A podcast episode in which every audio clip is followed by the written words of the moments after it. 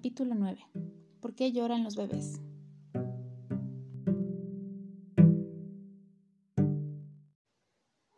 Hemos considerado hasta ahora algunas cuestiones muy evidentes relacionadas con tu deseo de conocer a tu bebé y con la necesidad que éste tiene de que lo conozcan. Así como los bebés necesitan la leche y el calor de la madre, también necesitan su amor y comprensión. Si tú conoces a tu bebé, estás en condiciones de proporcionarle la ayuda que necesita en el momento más adecuado. Y puesto que nadie puede llegar a conocer a un bebé tanto como tú misma, nadie sino tú eres la persona adecuada para ayudarlo. Consideremos ahora los momentos en que parece pedir ayuda con mayor claridad, cuando llora. Como sabes, casi todos los bebés lloran mucho, y tú debes decidir siempre si has de dejar que siga llorando o bien si debes calmarlo o alimentarlo o pedirle al padre que haga algo o entregárselo indefenso a su vecina del primer piso que sabe todo sobre los bebés o cree saberlo. Quizás esperes que te diga exactamente qué debes hacer, pero en tal caso tú exclamarías qué tonto, los bebés lloran por muchos motivos y uno no sabe qué hay que hacer hasta que descubre por qué llora. Así es, y precisamente por eso intentaré examinar contigo los motivos del llanto. Digamos que hay cuatro clases de llanto y que podemos colgar todo lo que sabemos de estas cuatro perchas. Satisfacción, dolor, rabia y aflicción. Lo que quiero decir es, simplemente, que el llanto da al bebé la sensación de que está ejercitando sus pulmones, satisfacción, o bien constituye una señal de peligro, dolor, una expresión de cólera, rabia, o una canción triste, aflicción. Si tú aceptas esto como una hipótesis de trabajo, podré explicarte qué quiero decir. Quizá te resulte extraño que me refiera en primer lugar al llanto que corresponde a la satisfacción, casi al placer, a pesar de que es común pensar que si un bebé llora, está en alguna medida angustiado. Sin embargo, considero que debe mencionárselo en primer término porque debemos reconocer que el placer interviene en el llanto tanto como en el ejercicio de cualquier función corporal y entonces es natural que cierta medida de llanto resulte a veces satisfactoria para el niño, mientras que una cantidad menor no habría bastado. Alguna madre dirá Mi bebé casi nunca llora, salvo justo antes de comer. Es claro que llora todos los días entre las cuatro y las cinco de la tarde, pero creo que le gusta.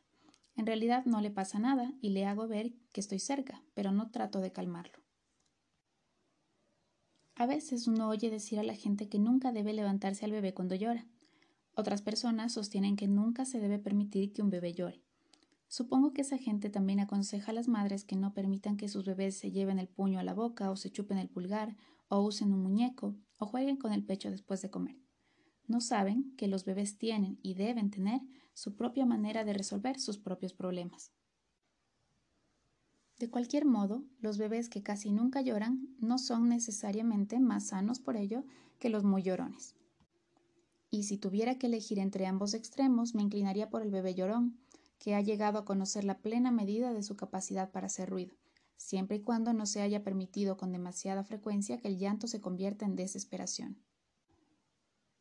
Lo que quiero decir es que cualquier ejercicio del cuerpo es bueno, desde el punto de vista del niño. La respiración misma, una nueva adquisición para el recién nacido, puede resultar muy interesante hasta que se pierde conciencia de ella, y los gritos, los alaridos y todas las formas de llanto son decididamente emocionantes. La importancia de que reconozcamos el valor del llanto radica en que ello nos permite comprender cómo el llanto puede constituir un medio para recuperar la confianza en momentos difíciles. Los bebés lloran porque se sienten ansiosos o inseguros y eso los ayuda. Por lo tanto, debemos aceptar que hay algo de bueno en el hecho de llorar. Más tarde aparecen las primeras palabras y, poco después, el niño llenará la casa con el redoble de un tambor. Tú sabes cómo tu hijo usa el puño o el dedo, cómo los introduce en su boca y se ingenia así para evitar la frustración. Bueno, el grito es como un puño que proviene del interior. Nadie puede interferir. Tú puedes sujetar las manos del bebé e impedir que se las lleve a la boca, pero no puedes sujetarle el grito en el estómago. Es imposible impedir que llore y espero que no lo intentes. Los médicos dicen que el llanto del recién nacido constituye un signo de salud y vitalidad. Pues bien, el llanto sigue siendo un signo de salud y vitalidad, el ejercicio de una función, satisfactorio como tal e incluso placentero. Pero es mucho más que eso. A nadie ha de resultarle difícil reconocer el llanto de dolor, la forma elegida por la naturaleza para hacerte saber que tu bebé está en dificultades y necesita ayuda. Cuando un bebé siente algún dolor, emite un sonido agudo o penetrante, al tiempo que indica a menudo el sitio dolorido. Por ejemplo, si tiene un cólico, recoge las piernas. Si se trata de un dolor de oídos, se toca con la mano el oído enfermo. Si lo molesta una luz demasiado fuerte, da vuelta la cabeza hacia el otro lado. Todavía no sabe qué hacer para defenderse de los ruidos fuertes. El llanto de dolor no es en sí mismo placentero, y a nadie se le ocurriría suponerlo, pues de inmediato despierta en quienes rodean al bebé el impulso de hacer algo por él. ¿El hambre es un tipo de dolor? Sí, considero que el hambre es como un dolor para el bebé. El hambre lo lastima de una forma que los adultos tienden a olvidar, pues casi nunca llegan a experimentar tanta hambre. Supongo que muy pocos saben hoy en día lo que significa estar dolorosamente hambrientos. Piensan todo lo que hacemos para asegurar la existencia de una provisión de alimentos. Nos preguntamos qué comeremos, pero casi nunca si hemos de comer o no. Y si nos falta algo que nos gusta, renunciamos a ello y dejamos de desearlo para soportar la frustración. Pero los niños conocen demasiado bien los dolores y los tormentos del hambre intensa. A las madres les gusta que sus bebés sean expresivos y glotones, que se emocionen cuando perciben el ruido, los objetos y los dolores que anuncian la hora de comer. Y los bebés hambrientos sienten dolor y lo expresan a través del llanto. Si tal dolor conduce a una comida satisfactoria, pronto se le olvida. El llanto de dolor puede aparecer en cualquier momento después del parto. Tarde o temprano observamos un nuevo tipo de llanto doloroso, el llanto aprensivo. Ello significa que el bebé está empezando a enterarse de un par de cosas. Ya sabe que en ciertas circunstancias el dolor es más o menos inevitable. Cuando comienzas a desvestirlo, el bebé sabe que perderá la agradable sensación de calor, que deberá cambiar de posición, no una sino varias veces, y que perderá todo sentimiento de seguridad, y por eso llora en cuanto le desaprovechas el primer botón. Desde luego todo esto se torna más y más complejo a medida que transcurren las semanas y va creciendo. La base del llanto aprensivo es el dolor, y a ello se debe que suene idéntico en ambos casos, pero se trata de un dolor que el bebé recuerda y sabe que se repetirá. Cuando un bebé ha experimentado ya alguna sensación dolorosa aguda, puede llorar por temor cuando ocurre algo que amenaza con provocarle esa misma sensación. Y pronto comienza a tener ideas, algunas de ellas atemorizantes, y entonces llora porque algo le recuerda al bebé el dolor, aunque solo sea imaginario. Si has comenzado recientemente a pensar en estas cosas, quizá te parezca que mi planteamiento es difícil y complicado, pero es imposible evitarlo. Y por suerte, lo que sigue es sumamente fácil, pues la tercera causa del llanto en mi lista es la rabia. Todos sabemos qué significa enojarse y que la rabia, cuando es muy intensa, parece a veces dominarnos y hacernos perder el control de manera momentánea. Tu bebé sabe muy bien todo esto. Por mejor buena voluntad que pongas en juego, a veces vas a desilusionarlo, y el bebé llorará de rabia. A mi entender, te queda este único consuelo. Ese llanto encolerizado probablemente indique que tiene cierta fe en ti. Confía en poder cambiarte. Un bebé que ha perdido toda fe no se enoja, simplemente deja de desear, o bien llora de una forma lastimera y desilusionada, o bien comienza a golpearse la cabeza contra la almohada, contra la pared o el piso, o recurre a las diversas reacciones que puede provocar con su cuerpo. Es saludable que el bebé llegue a conocer el pleno alcance de su rabia. Además, no se siente desvalido cuando está enojado. Tú conoces muy bien el aspecto que tiene en esos momentos. Grita y patalea, y si ya está más grande se pone de pie y sacude los barrotes de la cuna. Muerde y araña y puede llegar a escupir, vomitar o ensuciarse. Si está muy enojado puede llegar a retenerle el aliento y ponerse azul e incluso a tener convulsiones. Durante unos pocos minutos se propone realmente destruir o por lo menos dañar a todos y a todo, y ni siquiera le importa destruirse a sí mismo en el proceso. ¿Te das cuenta de que tu bebé gana algo cada vez que pasa por esta experiencia? Si un bebé llora en estado de rabia y siente que ha destruido a todo y, no obstante, quienes lo rodean se muestran tranquilos y no dan señales de haber sido heridos, tal experiencia fortalece en alto grado su capacidad para comprender que lo que siente como verdadero no es necesariamente real. Que la fantasía y la realidad, ambas muy importantes, son, no obstante, cosas muy distintas entre sí. No es necesario que trates de hacerlo enojar, por la sencilla razón de que existen múltiples circunstancias que no pueden dejar de encolerizarlo, lo quieras o no. Algunas personas viven dominadas por el terror a enojarse, temerosas de lo que habría ocurrido si hubieran experimentado plenamente su rabia en sus primeros meses de vida. Por algún motivo ello nunca ocurrió, Quizás también sus madres tenían miedo. Una conducta tranquila podría haberles dado confianza, pero sus madres solo crearon confusión al actuar como si el bebé enojado fuera realmente peligroso. Un bebé enojado es toda una persona. Sabe muy bien lo que quiere y cómo podría obtenerlo, y se niega a abandonar toda esperanza. Al principio casi no sabe que cuenta con algunas armas, que sus alaridos lastiman y sus deposiciones dan trabajo. Pero en el curso de unos pocos meses comienza a sentirse peligroso, a sentir que puede lastimar y a experimentar el deseo de hacerlo. Y tarde o temprano su experiencia personal del dolor le enseña que también los otros pueden sufrir y cansarse. Te será muy útil observar a tu hijo cuando aparecen los primeros signos de que ya sabe que puede herirte y se propone hacerlo. Quiero referirme ahora a la cuarta causa de mi lista, la aflicción. Sé que no es necesario describirte la tristeza tal como no es necesario explicar el concepto de color a alguien que no es altónico. Con todo, no basta limitarse a mencionar la tristeza por diversos motivos. Uno de ellos es que los sentimientos del niño son muy directos e intensos, y nosotros los adultos, aunque valoramos esos sentimientos de nuestra infancia, nos gusta evocarlos en determinados momentos, pero hemos aprendido hace ya mucho tiempo a defendernos del predominio de esos sentimientos incómodos, que en la infancia son insoportables. Si la pérdida de algún ser amado hace imposible evitar la aflicción penosa, tenemos un periodo de duelo que nuestros amigos comprenden y toleran, y todos esperan que tarde o temprano nos recuperemos. No estamos expuestos a la aparición de una profunda tristeza en cualquier momento del día y de la noche, como ocurre con los bebés.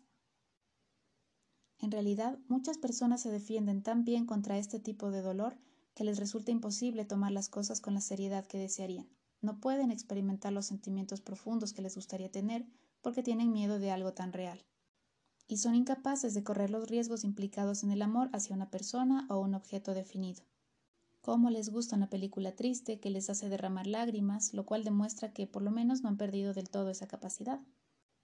Cuando hablo de la aflicción como causa del llanto infantil, conviene señalar que tú no recordarás fácilmente la tristeza de tu propia infancia, y que ello te impedirá creer en la de tu propio bebé mediante una comprensión directa. Incluso los bebés pueden elaborar poderosas defensas contra la tristeza muy penosa, pero lo que me propongo es describir el llanto triste de los niños que no se defienden y que sin duda has oído alguna vez. Quisiera poder ayudarte a comprender el papel del llanto triste, su significado y su valor, con el fin de que sepas qué hacer cuando lo oigas. Cuando tu hijo demuestra que puede llorar de tristeza, cabe deducir que ha recorrido ya un largo camino en el desarrollo de sus sentimientos. No obstante, debo repetirte una vez más que nada se gana tratando de provocar ese tipo de llanto. Pero existe una diferencia entre la rabia y la aflicción, pues mientras aquella es una reacción más o menos directa ante la frustración, la segunda implica procesos bastante complejos en la mente infantil que intentaré describir. Pero antes digamos unas palabras acerca del sonido del llanto triste que, como habrás observado, tiene una cierta musicalidad. Algunas personas creen que esta clase de llanto constituye una de las principales raíces de la buena música. Y es verdad que en cierto grado el bebé se entretiene con él. Puede producir con facilidad diversos tonos de llanto y experimentar con ellos mientras espera que el sueño llegue para ahogar sus penas. Cuando haya crecido un poco se lo podrá oír entonar una canción triste para quedarse dormido. Asimismo, como bien sabes, las lágrimas tienen más que ver con el llanto triste que con la rabia, y la incapacidad para llorar con tristeza significa ojos secos y nariz seca, de modo que las lágrimas son saludables tanto física como psicológicamente. Quizás convendría darme un ejemplo para explicar qué entiendo por el valor de la tristeza. Consideraré un bebé de 18 meses porque resulta más fácil creer en lo que ocurre a esta edad que en hechos idénticos pero más oscuros de los primeros meses de vida. Esta niñita fue adoptada a los cuatro meses y tuvo experiencias desafortunadas previas a la adopción, con lo cual se mostraba particularmente dependiente de la madre. Cabría decir que no había podido elaborar en la mente, como ocurre con bebés más afortunados, la idea de que existen madres buenas. Por tal razón se aferraba a la persona real de su madre adoptiva, quien era muy eficaz en el cuidado de la niña. La niña experimentaba una necesidad enorme de la presencia real de su madre adoptiva, que ésta sabía que no debía dejarla sola. Cuando tenía siete meses había quedado en muy buenas manos durante unas pocas horas, pero el resultado fue desastroso. Ahora bien, cuando la niña tenía 18 meses, la madre decidió tomarse 15 días de vacaciones. Le explicó a su hija lo que pensaba hacer y la dejó en manos de personas que conocía muy bien. La niña pasó casi todo ese tiempo tratando de abrir la puerta del dormitorio de la madre, demasiado ansiosa para jugar y sin aceptar realmente la ausencia de ella. Estaba demasiado asustada como para sentir tristeza. Supongo que para ella el mundo dejó de girar durante quince días. Cuando la madre regresó, la niña guardó unos instantes para asegurarse de que lo que veía era real, y luego se arrojó en sus brazos, estalló en sollozos y se hundió en una profunda tristeza, después de lo cual recuperó su estado normal. Es evidente que la tristeza ya existía antes del regreso de la madre, pero para la niña no hizo su aparición hasta que tuvo la certeza de que podía estar triste en presencia de su madre, por cuya piel podían resbalar sus propias lágrimas. ¿A qué se debe todo esto? Bueno, pienso que esta criatura debía hacer frente a algo que la asustaba mucho, es decir, al odio que sentía hacia su madre cuando ésta la abandonaba. Elegí este ejemplo porque el hecho de que la niña fuera dependiente de su madre real y le resultara muy difícil reconocer actitudes maternales en otras personas, nos permite ver cuán peligroso puede ser para ella odiar a su madre. Por lo tanto, esperó hasta que su madre regresara. ¿Pero qué hizo cuando la madre volvió? Podría haberse acercado a ella para morderla. No me sorprendería que algunas de ustedes hubieran tenido esta experiencia. Pero esta niña se arrojó en los brazos de su madre y comenzó a sollozar. ¿Qué significado podía atribuir la madre a todo esto? De haberlo expresado con palabras, y me alegro de que no lo haya hecho, habría dicho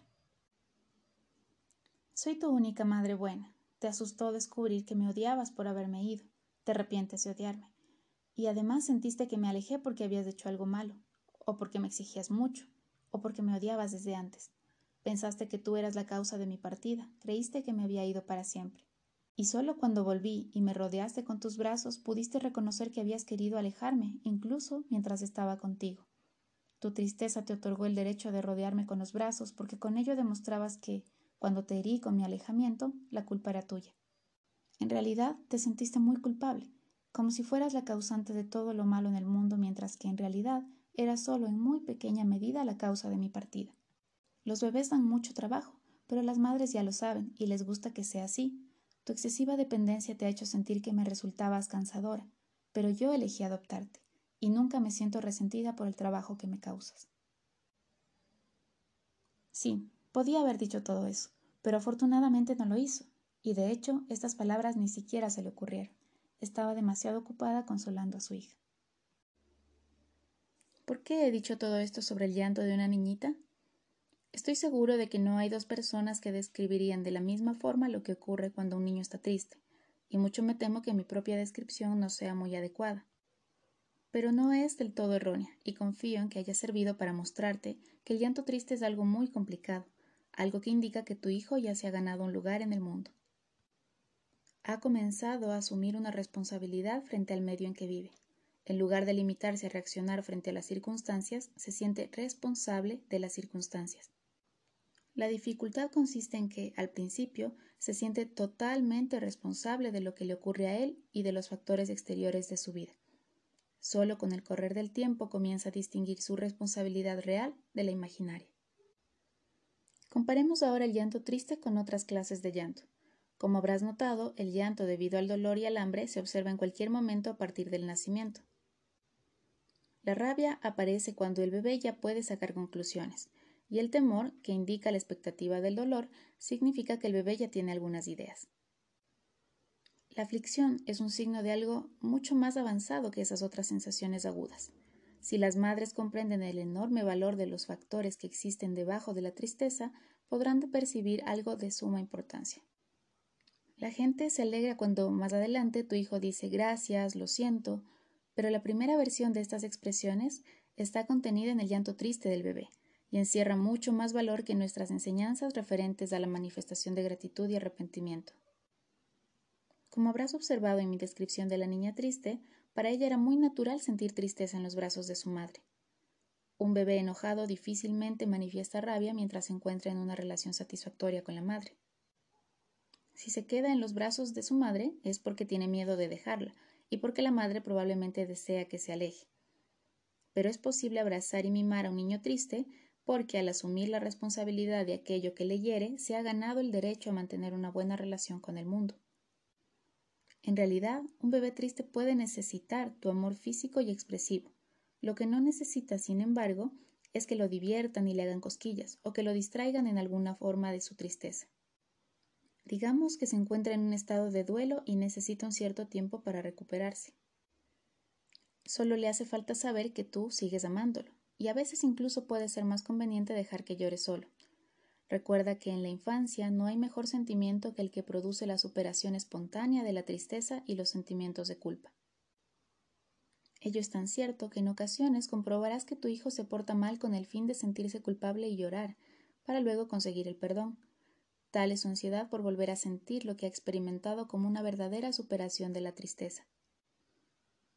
Ya hemos descrito diversos tipos de llanto. Queda mucho por decir, pero creo que mi intento de distinguir un tipo de otro te será útil. Lo que no he hecho es describir el llanto de desesperanza, el llanto al que convergen los otros tipos si no quedan esperanzas en la mente del bebé.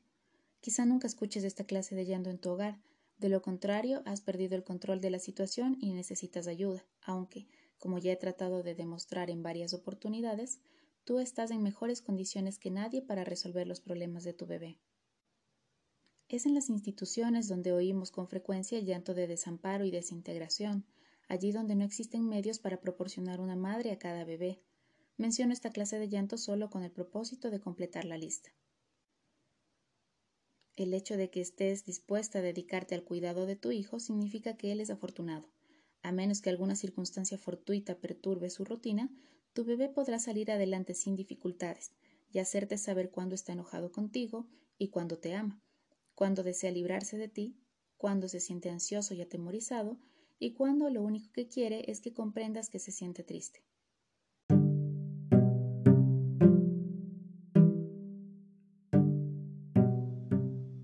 resumen, desde su nacimiento el bebé desarrolla diversos tipos de llanto, que es posible distinguir mediante la intuición.